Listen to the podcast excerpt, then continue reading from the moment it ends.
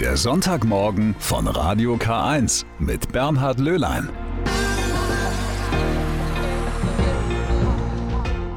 Ein herzliches Grüß Gott heute am zweiten Adventssonntag, heute am Internationalen Tag des Ehrenamtes. Sie wissen ja, ohne ehrenamtliches Engagement würde unsere Gesellschaft nicht funktionieren. Ein Beispiel dafür gleich in der ersten Stunde am Sonntagmorgen. Und da werde ich Ihnen auch ein paar Tipps geben, wie Sie den Advent zu Hause gestalten können. Und gleich zu Beginn ein paar Infos zu einem der beliebtesten Heiligen der katholischen Kirche. Morgen ist sein Gedenktag, Nikolaus von Myra. Der Name, den kennen wir ja alle, schließlich befüllt er die Stiefel, heißt es. Denn er war ein guter Mann, so viel ist bekannt. Und viele kennen auch die Legenden über ihn, wie er drei Töchter eines armen Mannes davor bewahrte, sich verkaufen zu müssen.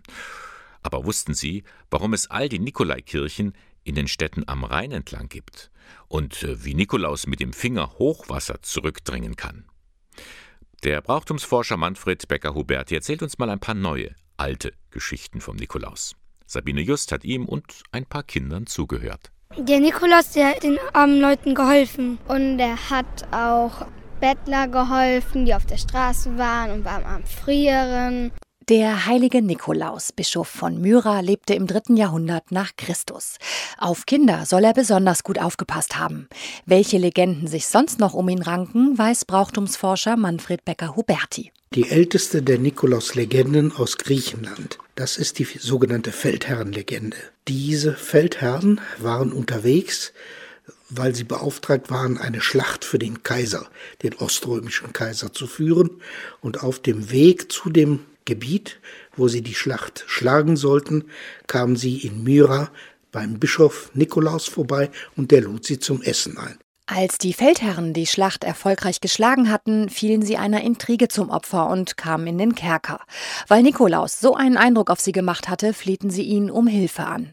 Über mehrere hundert Kilometer Entfernung und ohne Telefon wohlgemerkt. Nikolaus registrierte, was los war in diesem Kerker in Konstantinopel und erschien dem Kaiser im Traum und erklärte ihm, wenn er zuließe, dass die drei hingerichtet würden, würde er seines Lebens nicht mehr froh. Für die Feldherren ging die Sache gut aus. Und auch nach seinem Tod blieb Nikolaus ein Helfer in der Not. In einer Zeit, wo ein schweres Hochwasser drohte, das den Rhein herunterkam, kam man auf die Idee, den Nikolaus als Patron des Wassers halt zu gewinnen, um mit dieser Gefahr umzugehen. Was man gerne tat, war dann Kinder in den Dienst zu nehmen.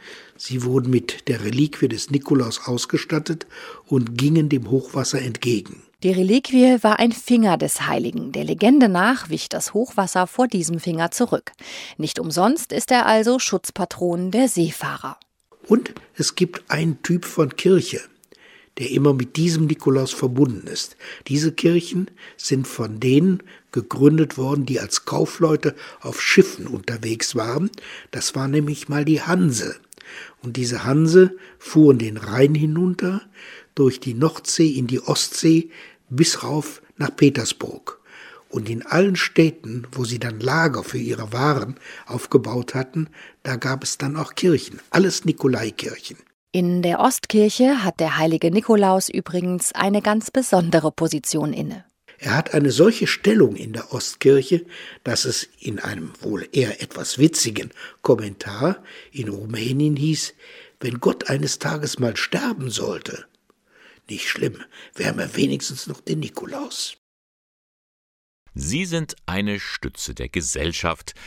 Sie machen sie tragfähig und lebendig. Frauen und Männer, die sich ehrenamtlich für andere einsetzen, in Vereinen, Organisationen, Kirchen oder auch ganz privat. Heute am Internationalen Tag des Ehrenamtes soll das einmal mehr bewusst gemacht werden. In Bayern passiert das übrigens jede Woche, denn jede Woche stellt die Beauftragte der bayerischen Staatsregierung für das Ehrenamt, Eva Gottstein, ein ehrenamtliches Engagement vor. Vergangene Woche wurde diese Ehre Rosa Bittel aus Pietenfeld zuteil. Die heute 78-Jährige hat sich viele Jahre darum gekümmert, dass die Kirche immer gut geschmückt ist. Heute Morgen ist sie bei mir zu Gast. Darüber freue ich mich sehr. Frau Bittel, schönen guten Morgen. Grüß guten Gott. Morgen. Frau Bittel, Sie stammen aus Pietenfeld. Ja. Dort haben Sie ja die 30 Jahre gewirkt. Und sagen Sie uns noch schnell, Pietenfeld, wo liegt das? Zwischen Eichstätt und Ingolstadt. Ziemlich in der Mitte, da wo es, Mitte, wo man, wo der Ambi ist, war so viel Auto heute mit. wo man auf 60 runtergebremst Ja, wird genau. und wo auch viel geblitzt wird. Ja, wird, Also mancher einer hat eine besondere Beziehung zu Pietenfeld. genau. Sie sind dort auch groß geworden? Ja, da bin ich halt in, in, zum Steiniger gegangen in die Fabrik. Hm. Und da haben wir geheiratet und dann haben wir die Landwirtschaft gehabt. Was war das für eine Landwirtschaft? Ja, mit Schweinezucht und Felder halt und Wald. Haben Sie inzwischen verpachtet? Ja, Ähm, inzwischen haben wir verpachtet. ja. Das ist nicht mehr sozusagen Ihre Tätigkeit, Nein. sondern Sie haben sich dann anders engagiert. Vor Ja, 30 Jahren ja. ging es los. Was Ja. haben Sie gemacht? Ja, da habe ich halt die Kirchenschlüssel genommen und der Pfarrer Öxel hat halt niemand gehabt und dann habe ich halt das gemacht. In der Früh- und Abendskirchen aufgesperrt und wenn jemand gekommen ist, meine Kerzen geliefert oder was, dann ist man halt auch hinübergegangen und so. Wenn man das zusammenrechnet, 30 Jahre lang Kirche auf- und zusperren, das ist ähm, 11.000 Mal haben Sie sich da auf den Weg gemacht und 4.400 Kilometer zurückgelegt. Ja, ganz schön, ja. Aber das hat man gern gemacht dann. Und Sie haben nicht nur die Kirche aufgesperrt, Sie haben sie auch in Anführungszeichen gepflegt, geschmückt. Was waren da so Ihre Tätigkeiten? Ja, wir haben den Blumenschmuck gemacht und was halt so angefallen ist in der Kirche. Mei, die, die, die Tücher gewechselt, Kerzen gewechselt, Weihwasser aufgefüllt. Das Ganze zeigt, dass halt die Kirche in Ordnung war. Das sind Sachen, die man auf den ersten Blick gar nicht als Besucher oder Gottesdienstbesucher Ja, wahrnimmt. das sieht, sieht niemand eigentlich. Das muss auch da werden. Erst wenn es fehlt, merkt man es. genau. Ja, War es eine anstrengende Zeit für Sie? Nein, eigentlich nicht. Mhm. Das hat uns, wir haben zu dritt gewesen und das war so, so wunderbar eigentlich. Hat mir schon gefallen. Gab es da ein paar Situationen, die Ihnen heute noch in Erinnerung bleiben, wenn Sie so zurückdenken? Mei, die Feste halt, was da war, die Primitz vom Pfarrer Schmidt oder die Schützenjubiläum, da haben wir schon viel gearbeitet da. Weihnachten ist ja auch so ein. Weihnachten ist, ein, ist schon ein Aufwand. Der Christbaum zum Beispiel. Christbaum, der hohe, ja. Sind Sie auch schon mal hochgeklettert? Na, das war die Kollegin. Alles so viele, viele Kleinigkeiten, die man gar nicht wahrnimmt, die tr- trotzdem jemand machen muss. Jetzt haben Sie diese Auszeichnung bekommen, Ehrenamt der Woche. Wie finden Sie das? ja, das hat mir eigentlich schon gut da. Dass du eine Bestätigung hast für die Arbeit eigentlich. Haben Sie den Eindruck, wenn man sich ehrenamtlich engagiert, das wird sonst kaum gewürdigt? Das, äh, das ist einfach so. Das, das, ist, das wird gemacht und dann wird es gemacht. Wie wichtig glauben Sie, ist es überhaupt, dass man sich ehrenamtlich engagiert? Ob jetzt in der Kirchengemeinde oder sonst wo? Ja, ich denke, dass das schon wichtig ist, weil wenn das niemand macht, dann wird das einfach nicht gemacht. Anders geht es ja nicht. So anders geht ja, geht ja gar keine Gemeinschaft nicht, wenn sie kein Ehrenamt nicht machen. Das ist in den Vereinen genauso wie, wie in der Kirche oder in der, in der Schule oder allgemein halt. Sie haben ja viel geleistet, in Anführungszeichen, viel getan für andere. Was haben Sie denn selber äh, durch diese Tätigkeit empfangen? Was haben Sie bekommen? Hat Sie das erfüllt? Ja, wenn es dann schön war und das, äh, die Kirche geschmückt war, dann hat man sich wieder gefreut. Das war der Lohn. Wenn alles in Ordnung war, das war der Lohn dann. Äh, Frau Bittel, Sie sind jetzt auch nochmal in den Ruhestand gegangen. Mit 78 Jahren haben Sie gesagt, jetzt ist aber genug, oder? Ja, ja, schon. Ja, ist auch anstrengend. Ja, ist schon anstrengend. Wissen Sie, das kümmern auch, weil das muss gemacht werden, jetzt kommt das Fest, weil im Aschermittwoch braucht man den Aschen und dann braucht man die, das und, und das haben wir ja alles hergekriegt, dass das alles da werden. Man konnte sich auf Sie verlassen, oder? Ja, ich denke schon. Frau Bittel, wie schwer fällt es Ihnen jetzt nicht mehr, jeden Tag die Kirche aufzusperren und nach dem Rechten zu sehen? Ja, am Anfang habe ich schon gemeint, ich muss wieder gehen, aber jetzt habe ich das schon, schon weggelegt. Wenn Sie morgens aufwachen, denken Sie nicht als erstes, oh, ich muss jetzt das Nein, und das das machen. ist vorbei. Ja. Das ist vorbei. Ja, jetzt habe ich eigentlich ni- nicht mehr so viel. Hm. Bin ja halt wieder daheim. Was würden Sie denn gerne tun? Ich habe schon so eine, ne, ich darf viel stricken und da Handarbeiten, das Hm. liegt mir auch gut. Enkel sind ja da. Ja, genau. da kann man was tun. Frau Bittel, das ist ganz lieb, dass Sie heute da waren. Dankeschön. Bitte.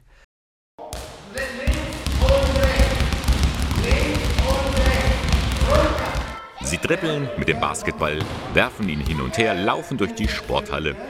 Die Schülerinnen und Schüler der sechsten Klasse der Sir William Herschel Mittelschule in Ingolstadt. In der Mitte steht ihr Lehrer, Munir Yassin. Was die meisten vielleicht gar nicht wissen, Yassin ist im Irak ein Tischtennisstar gewesen. Auch wenn es schon lange her ist. 89 irakischer Meister, arabischer Meister und ich war Teilnehmer bei Dortmund, bei WM in Dortmund. Das war die spitze Zeit für mich natürlich damals mit 27 Jahren alt und dann habe ich angefangen als Trainer ab 91. Er wird Nationaltrainer des Irak und von Jordanien. Seine Tischtenniskarriere wird ihm allerdings auch zum Verhängnis. Bei den Olympischen Spielen in Sydney im Jahr 2000 scheiden seine Spieler früh aus. Kurze Zeit darauf wird Yassem in einem Park überfallen. Der Sohn von Saddam, äh, da war nicht nur mit uns, da war auch mit den Fußballern auch noch, wenn sie verlieren, dann sie kriegen ja, ja. die Strafe und so. Und leider hat mich auch getroffen und dann meine Arm auch gebrochen. Und das war ja die Zeit, wo habe ich wirklich überlegt, jetzt ist die Zeit, ich muss, ich muss weg. Munir Yassem flieht nach Deutschland und beantragt Asyl. Schnell findet er Kontakt zu mehreren Tischtennisvereinen in der Region Ingolstadt. Mit Erfolg. Spielerinnen wie Sabine Winter oder Lena Kramm führt er zu internationalen Erfolgen. Seine Beliebtheit in den Vereinen hinterlässt Spuren. Freunde setzen sich für ihn ein.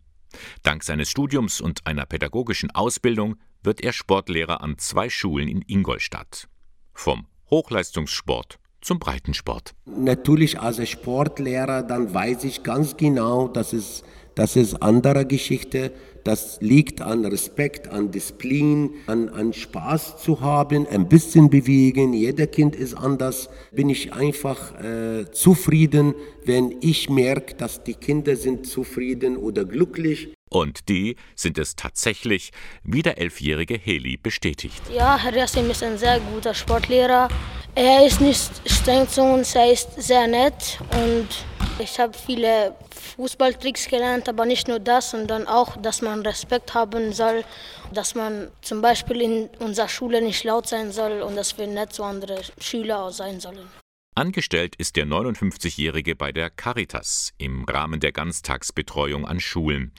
Für den gläubigen Moslem ist das kein Problem, für einen katholischen Träger zu arbeiten. Das passt absolut für mich, ja. Ich in meiner Kindheit auch in die Schule, in einer Christschule, sechs Jahre. Viele Freunde habe ich gehabt in meinem Leben auch, äh, die sind Christ. Also überhaupt kein Problem für mich. Jeder Mensch, äh, ob Glaubender oder nicht, er sollte einfach richtig verstehen, dass es einfach die schönes Leben und äh, einfach dieser Vertrauen weitergeht. 18 Jahre lebt Munir Yassem in Ingolstadt und Umgebung. Immer wieder wird er als Musterbeispiel für gelungene Integration hingestellt. Darum fühlt er sich in seinem Wunsch bestärkt. Er will die deutsche Staatsbürgerschaft beantragen. Wenn jemand, er kriegt diese Sicherheit, er kriegt dieses schöne Leben, äh, er kriegt diese Freundschaft, er kriegt die, die Menschlichkeit, wo, wo hat immer äh, äh, fehlt von seinem Leben, dann, dann er kriegt das alles auf einmal. Das. So, das ist mein Gefühl und das ist einfach meine Heimat. Das ist der zweite Advent. Sie hören den Sonntagmorgen mit Radio K1. Ja, und es ist ein bisschen die Sorge, die uns alle belastet. Wie können wir Weihnachten feiern? Wie können wir den Advent gestalten, wenn doch so vieles verboten ist? Lockdown, Corona-Krise, das sind so die großen Gespenster, die über uns drohen. Aber es gibt Hilfe. Das Bistum Eichstätt hat eine eigene Seite entwickelt auf ihrer Homepage Advent und Weihnachten 2021. Gestaltet hat sie mein Kollege Harry Heckel, den begrüße ich jetzt heute Morgen hier im Studio. Grüß dich, Harry. Schönen guten Morgen, Bernhard.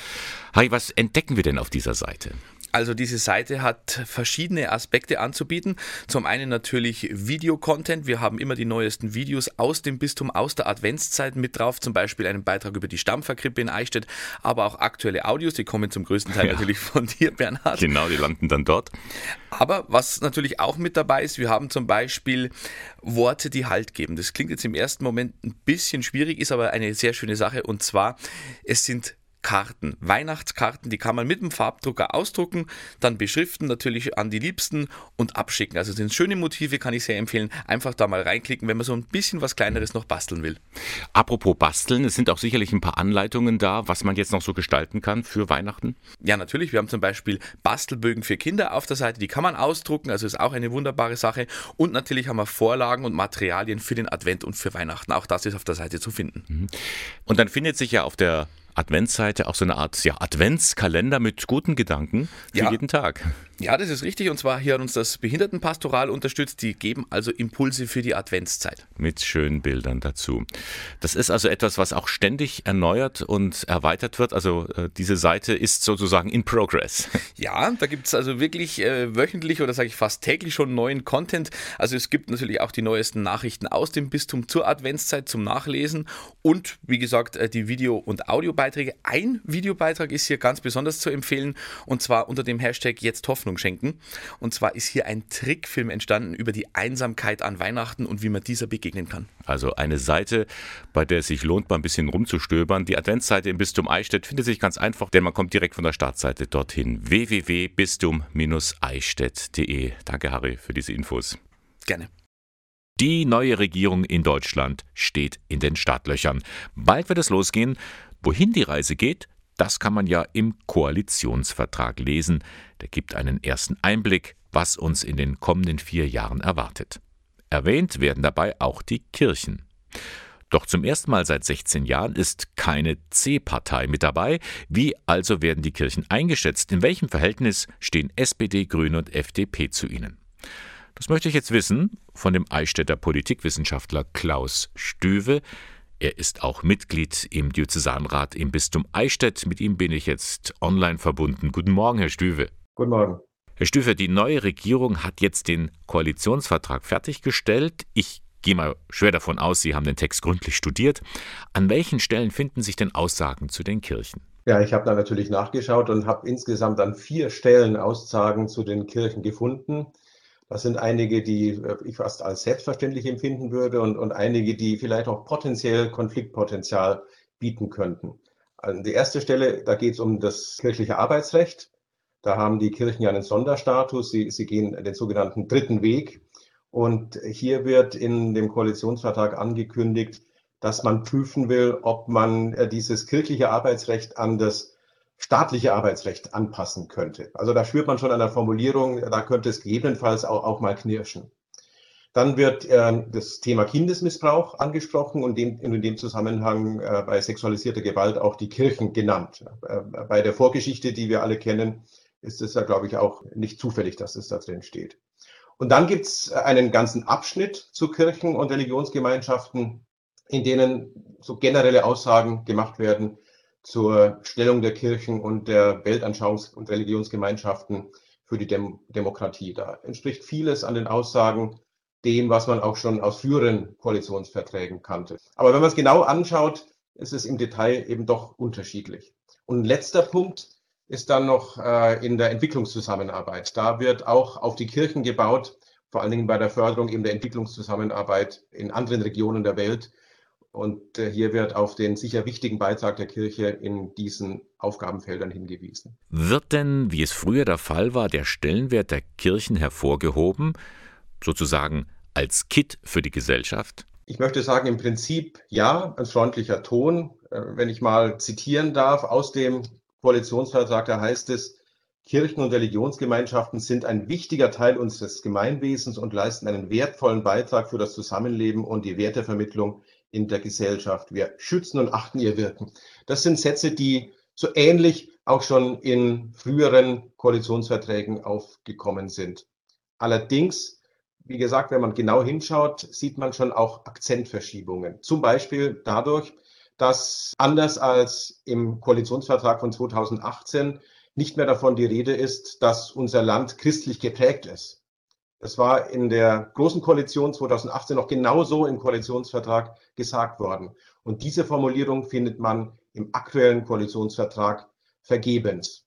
Und natürlich ist auch bemerkenswert, dass zum allerersten Mal überhaupt in einem Koalitionsvertrag davon die Rede ist, dass äh, daran gearbeitet werden soll, die sogenannten Staatsleistungen abzuschaffen. Die Kirchensteuer ist damit ja nicht gemeint. Die Kirchensteuer macht so den Löwenanteil aus. Staatsleistungen sind nur ein ganz kleiner Teil, etwa zwei Prozent. Und, und wenn die jetzt abgelöst werden sollten, ja, warten wir mal ab, ob es überhaupt gelingt, dann ist das einerseits jetzt nicht so gravierend für die Kirchen, sicherlich ein Einschnitt, aber nicht so gravierend. Man kann das überleben. Aber es ist dennoch ein Signal, dass der Staat hier stärker in Richtung Trennung gehen wird in Zukunft. Und wie sieht es mit den Themen aus, bei denen die Kirche zwar nicht ausdrücklich genannt wird, aber zu denen sie immer wieder Stellung bezieht? Zum Beispiel Lebensschutz für Ungeborene. Ja, das sind Bereiche, in denen die Kirche jetzt zwar nicht ausdrücklich genannt werden in den entsprechenden Abschnitten des Koalitionsvertrags, aber da sind schon deutliche Unterschiede auch äh, zwischen kirchlichen, gerade auch katholischen Positionen und, und äh, denen, die da im, im Koalitionsvertrag stehen. Etwa was äh, Paragraph 219a des Strafgesetzbuchs anbelangt, da geht es um äh, Werbung für Schwangerschaftsabbrüche durch Ärztinnen und Ärzte. Das soll in Zukunft möglich sein. Schwer vorstellbar, dass das äh, mit, mit kirchlichen Positionen vereinbar ist. Äh, auch das Familienbild wird sich möglicherweise äh, staatlicherseits äh, anders akzentuieren, wenn da von Verantwortungsgemeinschaften neben der Ehe die Rede ist auch da äh, haben äh, Katholikinnen und Katholiken sicherlich möglicherweise Schwierigkeiten, sich mit dem zu identifizieren. Ja, vielleicht noch ein Fazit, Herr Stüwe. Was meinen Sie? Wird es in dieser Koalition für die Kirche schwerer, die eigenen Standpunkte zu vertreten? Es gibt ja auch immerhin Gemeinsamkeiten, wie beispielsweise der Einsatz für die Umwelt. Und Sie sagen richtig, dass es äh, ja nicht nur Konfliktpunkte gibt, sondern es gibt auch viele Politikbereiche oder Themenbereiche in der, im Koalitionsvertrag, wo es große Schnittmengen gibt. Äh, gerade bei, bei der Klimapolitik, in der äh, die Kirchen, zumal auch hier die Kirche von Eichstätt, ja geradezu eine Vorreiterrolle gespielt haben. Da, da, da freut man sich über Ankündigungen, dass Klimapolitik in Zukunft eine höhere Priorität bekommen wird. Oder auch bei der Demokratieförderung, Schutz von Menschenrechten. Das sind alles Dinge, von denen auch die Kirchen profitieren. Aber daneben bleiben natürlich diese Konfliktbereiche. Und man merkt schon, dass äh, die, die Stellung der Kirche bei aller Wertschätzung, die jetzt äh, verbal im Koalitionsvertrag zum Ausdruck kommt, äh, gegenüber äh, früheren Koalitionsformaten äh, etwas nachgelassen hat. Also wenn nicht mehr von dem christlichen äh, geprägten Land die Rede ist, sondern eher von, von einer kulturellen Vielfalt oder auch einer religiösen Vielfalt ausgegangen wird, dann entspricht das einerseits natürlich äh, der Pluralisierung unserer Gesellschaft, die weiter voranschreitet. Aber es spricht äh, auch Bände, dass diese neue Koalition eben möglicherweise auch andere Akzente setzt. Sagt der Eichstätter Politikwissenschaftler Klaus Stöwe. Ganz lieben Dank für das Gespräch. Bitte schön. Morgen, am 6. Dezember, da wäre er 100 Jahre alt geworden. Marcel Callot. Das war ein französischer katholischer Jugendarbeiter und aktiver Gegner des Nationalsozialismus. Gestorben ist er im Konzentrationslager Mauthausen. 1987 wurde er selig gesprochen. Für die katholische Arbeitnehmerbewegung KAB ist Marcel Callot ein Vorbild, aber weithin ein Unbekanntes. Den runden Geburtstag hat der Diözesanvorsitzende der KAB im Bistum Eichstätt, Andreas Holl, nun zum Anlass genommen, in einem Podcast mal nachzufragen. Dazu hat er mit Domkapitular Christoph Hübenthal aus dem Bistum Erfurt gesprochen. Hintergrund ist, dass Marcel Callot in der entscheidenden Situation seines Lebens eben in Thüringen war. Und in das Gespräch hören wir mal rein. Herr Hübenthal, Marcel Callot ist ja in Rennes in der Bretagne in sehr armen Verhältnissen und mit vielen Geschwistern geboren. Was weiß ja. man denn aus seiner Jugendzeit? Er ist praktisch als zweitältestes von neun Kindern in einer Arbeiterfamilie in Rennes geboren und er hat sich schon als Kind für den Glauben begeistern lassen, als Ministrant und Pfadfinder. Mit 13 Jahren hat er dann schon eine Buchdruckerlehre begonnen und da hat er sich der christlichen Arbeiterjugend angeschlossen. Er holte Jugendliche von der Straße, spielte mit ihnen Theater, organisierte Sportveranstaltungen. Die Nazis, die ja 1940 die Bretagne und damit auch Rennes erobert haben, die haben ja dann auch die äh, Jugendorganisation äh, verboten. Ja. Und dann ist er auch ja als Zwangsarbeiter nach Thüringen äh, versandt worden. Nach der Besetzung eben Nordfrankreichs durch deutsche Truppen 1940 half Callot mit anderen aus der katholischen Jugend Landsleuten zur Flucht in die noch unbesetzte Zone in Frankreich, ne, um sie vor der Zwangsarbeit in der Rüstungsindustrie zu bewahren. Aber im März 43 stand er dann selber vor der Entscheidung, unterzutauchen oder eben Zwangsarbeit zu leisten. Und er hat sich dann entschieden, dem Befehl zum Arbeitseinsatz zu folgen, um den anderen dort zu helfen, durchzuhalten. So hat er es wohl ausgedrückt. Ne? Ich gehe als Missionar, als Missionar zu gehen. Und das hat er dann auch in die Tat umgesetzt. Nach der Arbeit in der Waffenfabrik in Zelamelis gründete er mit anderen jungen Zwangsarbeitern Sport- und Theatergruppen, feierte Gottesdienste und dadurch ist er den Nazis natürlich besonders aufgefallen und die sagten dann, der ist zu katholisch. Er wurde dann verhaftet, kam nach Gotha ins Gefängnis mit äh, zwölf anderen Kameraden. Ne? Aber selbst dort im Gefängnis haben die Aufseher seine Zelle als Kirche bezeichnet, weil er dort immer wieder mit seinen Kameraden auch zu Gottesdiensten zusammen war. Und einer der Kameraden hatte ja auch so ein Strohkreuz gebunden aus Strohblumen. Und das hing dann in der Zelle, wo sie sich immer zum Gebet versammelt haben. Ne? Und dieses Kreuz wird heute noch ja, verehrt in Rennen. Mit nur 23 Jahren verstarb Marcel Callow im KZ Mauthausen. 1987 wurde er von Johannes Paul II. selig gesprochen. Was ja. denken Sie, wird er in absehbarer Zeit heilig gesprochen werden? Also ich habe jetzt gelesen bei den Einladungen zum 100. Geburtstag von Renn, es gibt schon einen Postulator für das Heiligsprechungsverfahren in der Diözese Renn. Ne? Also scheint das doch auf dem Wege zu sein. Und ja, ich kann mir schon vorstellen, dass das auch zum Erfolg führt. Ne? Christoph Hübenthal über Marcel Callot. Vor 100 Jahren wurde er geboren. Das waren ein paar Auszüge aus einem Podcast, das der Diözesanvorsitzende der KAB im Bistum Eichstätt, Andreas Holl, geführt hat. Das können Sie in ganzer Länge nachhören unter kab-eichstätt.de. Interessante Einblicke von einem unbekannten Seligen. Vorgestern, am 3. Dezember, war der Internationale Tag der Menschen mit Behinderung. Das ist für uns eine gute Gelegenheit, von Beispielen zu hören, wie Menschen Unterstützung finden, um im Alltag zurechtzukommen. Seit gut einem Jahr gibt es in Eichstätt einen besonderen Anlaufpunkt für Kinder und Jugendliche mit Autismus-Spektrumstörungen. Eine eigene Wohngruppe im Caritas Kinderdorf Marienstein. Harry Heckel hat sie besucht. Schilder, Pläne, Tafeln. Der Alltag in der sozialtherapeutischen Wohngruppe für Kinder und Jugendliche mit Autismus-Spektrumstörungen im Caritas Kinderdorf Marienstein ist klar strukturiert. Es ist festgelegt, wann wer was macht.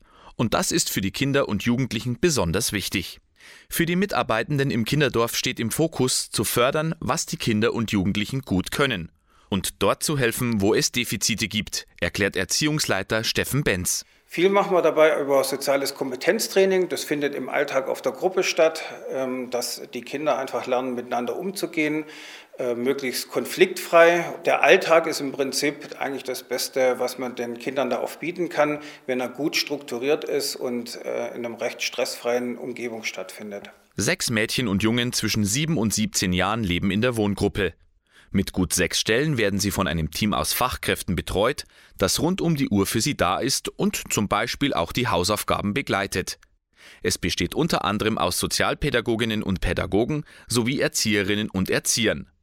Sozialpädagoge Nathan Schramm ist Gruppenleiter in der Wohngruppe.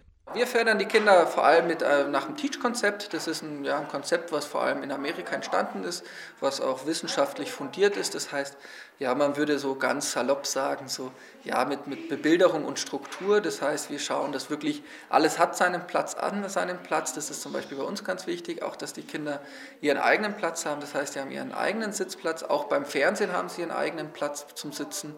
Auch beim Essen, auch das heißt, die wissen immer, wo kann ich stehen, wo kann ich sitzen, bei welchen Anforderungen bin ich wo, wann und wer begleitet mich. Und das ist ganz wichtig, dass wir das hier mit einer ganz engen Struktur machen. Den Kindern und Jugendlichen fällt es leichter, so ihren Alltag zu bewältigen.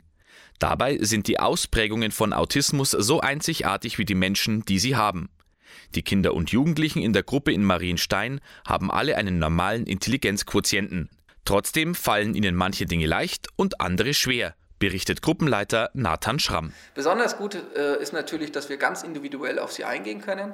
Sie haben manchmal ganz äh, ja, super schöne Interessensgebiete und dass wir da einfach auch ähm, uns dafür begeistern können. Und ich glaube, das, das ist, was jeder, der hier ankommen muss, der, der das, muss das mitbringen, der muss diese Begeisterung tragen, dass man zum Beispiel ja, über eine bestimmte Filmfigur, wenn da alles drüber gewusst wird oder äh, wenn alle Planeten von Star Wars gelernt werden und so weiter, dass das einfach Teil einfach der pädagogischen Arbeit auch beinhaltet. Also das tut den Kindern gut, dass wir darauf eingehen können. Genau auch die Struktur tut ihnen gut und auch, dass sie einfach hier ja doch eine Normalität leben dürfen.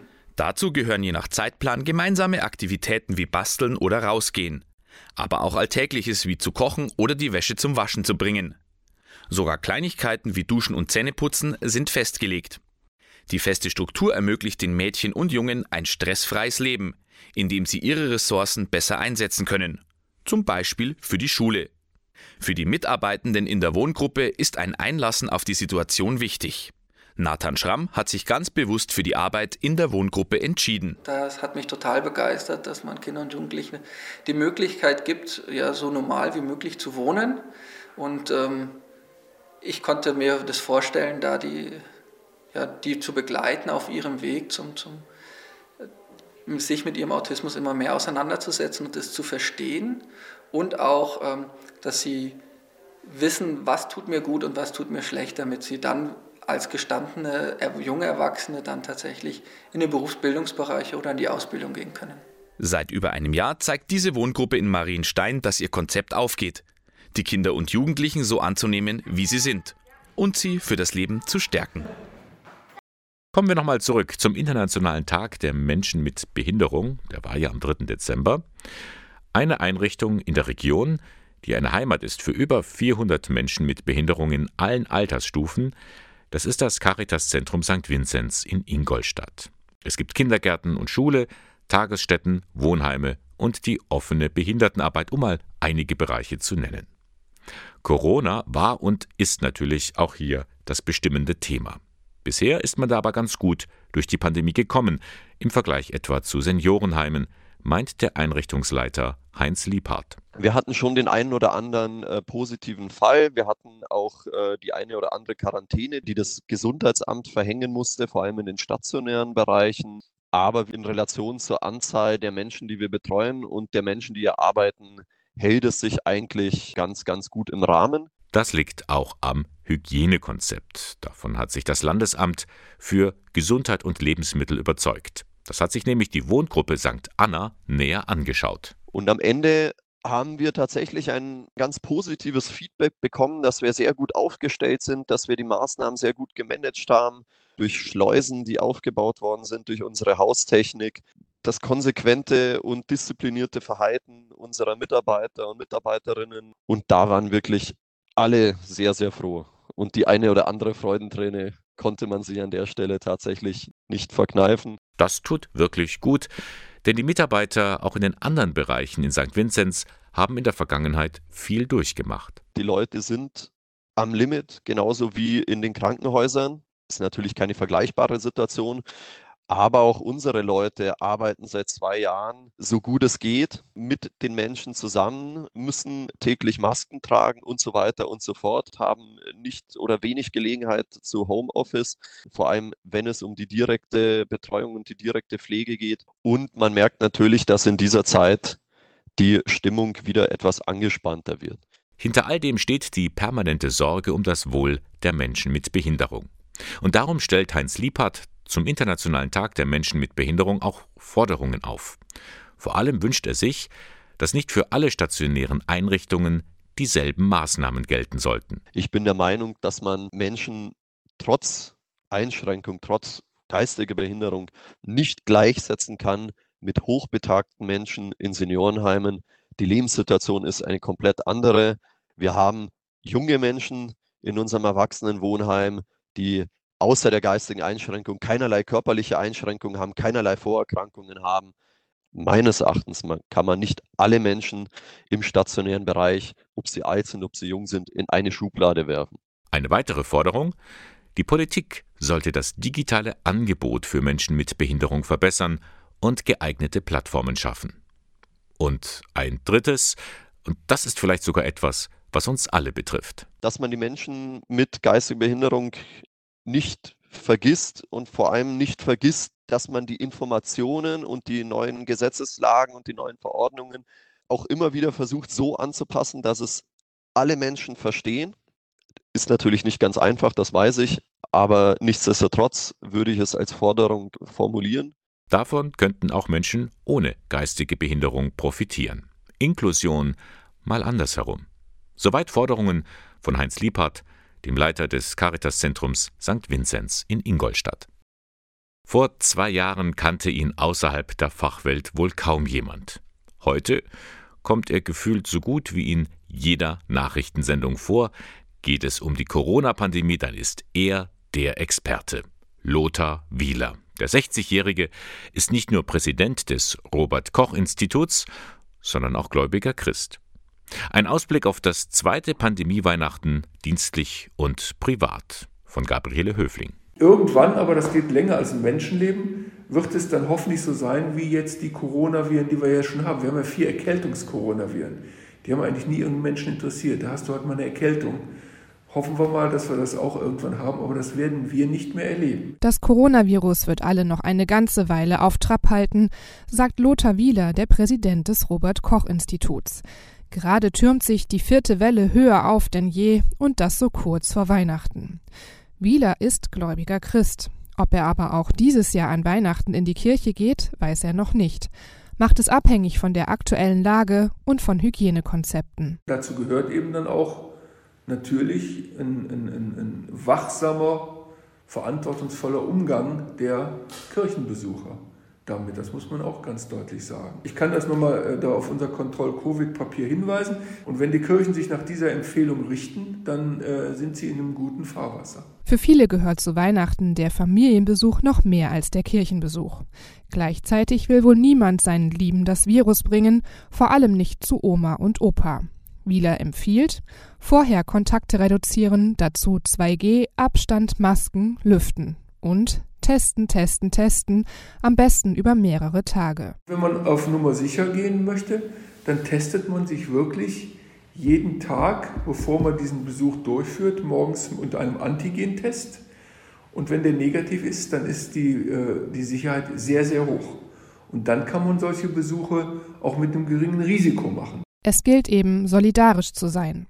Auch wenn es dann noch viel Luft nach oben gibt, findet Wieler in unserer eigenen Gesellschaft, aber auch mit Blick auf andere Länder mit weniger Impfstoff. Die Solidarität, äh, da finde ich persönlich schon, da kann man sich schon schämen, wenn man überlegt, dass wir in einem Land leben, in dem wir Impfstoff im Überfluss haben und äh, äh, sich dann hier auch teilweise jetzt ganz junge Menschen vordrängeln, um eine dritte Impfung zu bekommen. Das ist nicht sehr christlich. In der vierten Welle fordert Wieler nun eine große Kraftanstrengung. Impfen sieben Tage in der Woche. Nicht nur in Arztpraxen, sondern auch in Apotheken und wo immer möglich. Schließlich stecken hinter den Statistiken zu Neuansteckungen und Todesfällen Schicksale von Menschen. Und das lässt Wieler und sein Team nicht kalt. Für uns ist das natürlich eine Belastung. Aber ich hatte letztens ein interessantes Gespräch mit einem Klimaforscher. Und äh, diese Person weiß seit 30 Jahren, wohin unsere Erde sich entwickelt. Und auch er muss damit leben. Ne?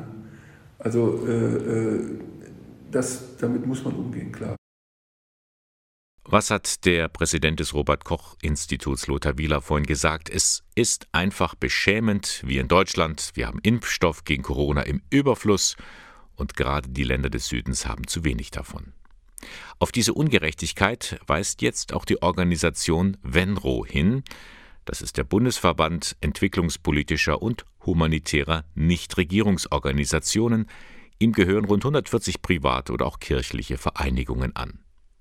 Bei einem Pressegespräch in der vergangenen Woche wurden Zahlen genannt, wie sehr die Reichen die Armen über den Tisch ziehen. Es sind immer noch 80 Prozent der global genutzten Impfdosen äh, von den äh, Ländern des globalen Nordens quasi abgekauft worden, während äh, die ärmeren Länder auf der Welt nur zwei Prozent äh, davon erhalten haben. Sagt Maike Röttger, die stellvertretende Vorsitzende von Venro. Sie beklagt eine Gerechtigkeitslücke. In Afrika sind gerade mal 6,7 Prozent der Bevölkerung vollständig geimpft. Dabei gibt es eigentlich die Initiative COVAX. Sie soll für einen gerechten Zugang von Impfstoffen auf der ganzen Welt sorgen. Aber das funktioniert nicht, beklagt Mareike Hase, Referentin für internationale Gesundheitspolitik bei Brot für die Welt. Ein Grund ist eben, dass Hocheinkommensländer sehr viel aufgekauft haben. Es gibt einen millionenfachen Überschuss auch in Deutschland, auch in anderen Ländern, was dazu führt, dass vielerorts schon Impfdosen vernichtet werden. Großbritannien hat gerade 600.000 Dosen vernichten müssen. Auch in Deutschland ähm, sind zigtausende Dosen bereits vernichtet worden. Ein weiteres Problem, die Unternehmen halten einfach nicht die Verträge ein. Tatsächlich sind nur 12 Prozent der Dosen bisher an COVAX geliefert worden, äh, die zugesagt äh, worden sind. Insgesamt ist es so, dass Pfizer, BioNTech und Moderna zum Beispiel weniger als ein Prozent ihrer Produktion in Niedrigeinkommensländer geliefert haben. Das sind die nackten Zahlen. Doch hinter diesen Zahlen stehen Menschen. Darauf verweist Gisela Schneider. Die Ärztin hat viele Jahre in Afrika gearbeitet und war von 2014 bis 2016 während der Ebola-Epidemie in Westafrika tätig. Nun erhält sie fast täglich Hilferufe wie diesen von einer ehemaligen Kollegin aus dem Ostkongo. Uns geht es hier nicht gut. Viele Menschen sterben mit Anzeichen von Covid.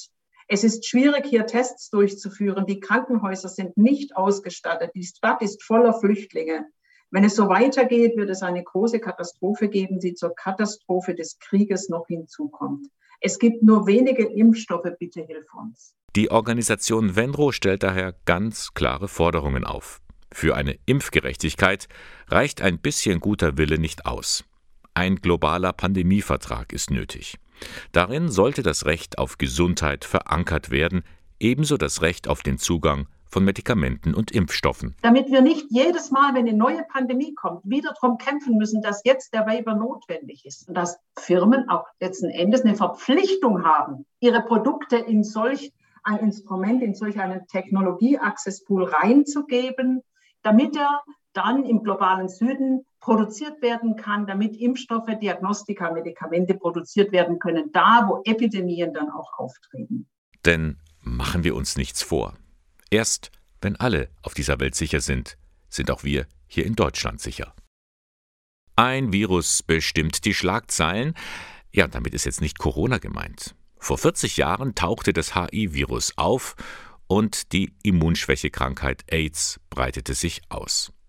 An die Opfer dieser Krankheit wird jedes Jahr am 1. Dezember gedacht, dem Welt-AIDS-Tag.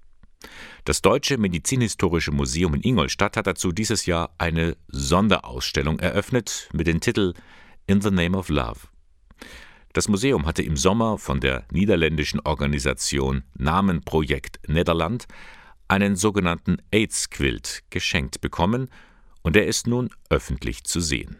Melanie Erzenheimer war bei der Eröffnung der Ausstellung dabei. Gedenktuch für Peter Söderflied, Marco Ex, Kees Rademacher, Job Baumanns, Ceren Palkasai, Daue Elsinger, Ofra Hasa. Zum Abschluss das Gedenktuch für Henk Fliechhös. Acht Namen, acht Todesfälle, achtmal Trauer, die in Form von Gedenktüchern zum Ausdruck gebracht wurde. Zusammen ergeben diese Tücher den Quilt Nummer 21, der im Mittelpunkt der Sonderausstellung im Deutschen Medizinhistorischen Museum steht. Die Angehörigen der Verstorbenen haben auf diese Weise ihre Trauer verarbeitet und gleichzeitig ein Zeichen des Gedenkens geschaffen, das bis heute bewegt. Vor 40 Jahren ist das HI-Virus zum ersten Mal aufgetaucht in einer besonderen Zeit, wie Dr. Alois Unterkircher, der Sammlungsleiter des Museums und Ausstellungskurator, erklärt. Zu dieser Zeit glaubte man ja wirklich als Mediziner, man hat jede Infektionskrankheit in den Griff, alles ist behandelbar, alles ist heilbar. Man hatte auch 1980 die Bocken als ausgerottet erklärt. Es war eine sehr optimistische Stimmung unter den ganzen Virologen und Infektiologen. Und wenn es mal so eine neue Krankheit äh, gab, wie Ebola, dann war das in Afrika und das war dort unten und kam nie nach Europa. Und dann tauchte plötzlich HIV auf Unsicherheit, Wut und Solidarität sind die Begriffe, die die einzelnen Bereiche der Ausstellung betiteln. Unsicherheit breitete sich mit der Entdeckung des Virus aus. Verpflichtende HIV-Tests wurden beispielsweise kontrovers diskutiert. So haben es Titelseiten von Spiegel und Bildzeitung in die Ausstellung geschafft. Und der ehemalige Bundesgesundheitsminister Horst Seehofer ist auch auf einem Plakat vertreten. Er geriet in die Kritik, weil mit dem Abflauen der AIDS-Infektionen die Mittel für Modellprogramme gekürzt wurden.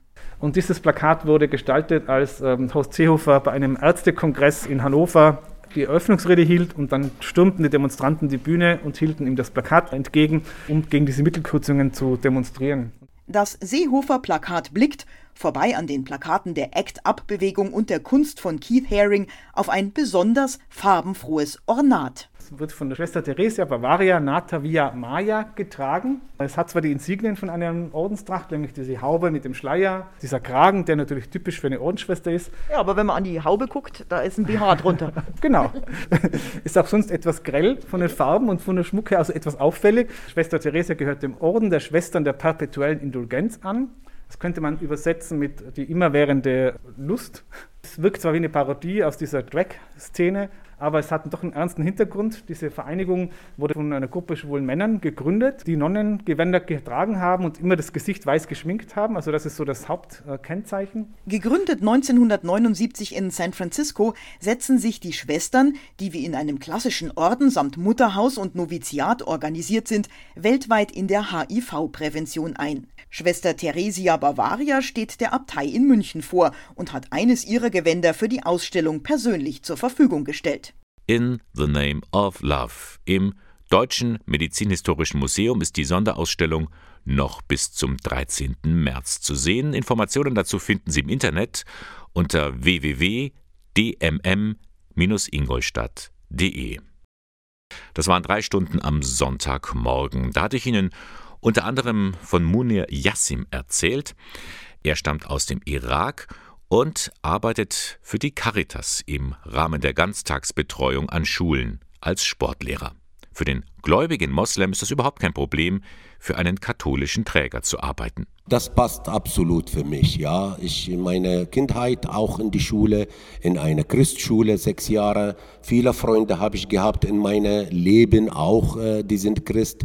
Also überhaupt kein Problem für mich. Jeder Mensch, äh, ob Glaubender oder nicht, er sollte einfach richtig verstehen, dass es einfach die schönes Leben und äh, einfach dieser Vertrauen weitergeht. Vor zwei Tagen war der Internationale Tag für Menschen mit Behinderung. Aus diesem Grund hat Heinz Liebhardt, der Leiter des Caritaszentrums St. Vinzenz in Ingolstadt, einige Forderungen aufgestellt. Dabei ist auch eine, von der einige Forderungen im Zusammenhang mit der Pandemie aufgestellt. Und da ist auch eine dabei, von der nicht nur Behinderte profitieren würden. Dass man die Menschen mit geistiger Behinderung nicht vergisst und vor allem nicht vergisst, dass man die Informationen und die neuen Gesetzeslagen und die neuen Verordnungen auch immer wieder versucht so anzupassen, dass es alle Menschen verstehen. Ist natürlich nicht ganz einfach, das weiß ich, aber nichtsdestotrotz würde ich es als Forderung formulieren. Ja, und dann natürlich ist morgen 6. Dezember der Nikolaustag. Auch darüber haben wir in der Sendung einiges gehört. Hören wir dazu jetzt Michael Sauer, er ist Pfarrer der Gemeinde St. Nikolaus in Frauenfeld. Mit dem Heiligen verbindet ihn so einiges. Der heilige Nikolaus hat vielen Menschen geholfen, aus existenziellen Nöten herauszukommen. Man denke nur an die Hungersnot, die in seiner Bischofsstadt Myra in Lyzien stattgefunden hat, wo er dann denen geholfen hat, indem er das Schiff mit dem Weizen hat entladen lassen und das Schiff wurde nicht leer. Also gibt viele Legenden, die sehr schön eindrücklich darstellen, wie wohltätig dieser Bischof gewesen ist. Und darum wünsche ich Ihnen auch für morgen einen schönen Nikolaustag. Ein bisschen von dieser nächsten Liebe können wir alle gebrauchen. Das war der Sonntagmorgen von Radio K1, Moderation und Redaktion der Sendung Bernhard Löhlein. K1 finden Sie in Eichstätt in der Luitpoldstraße 2. Das war's für uns nächsten Sonntag wieder. Bis dann, ich freue mich auf Sie.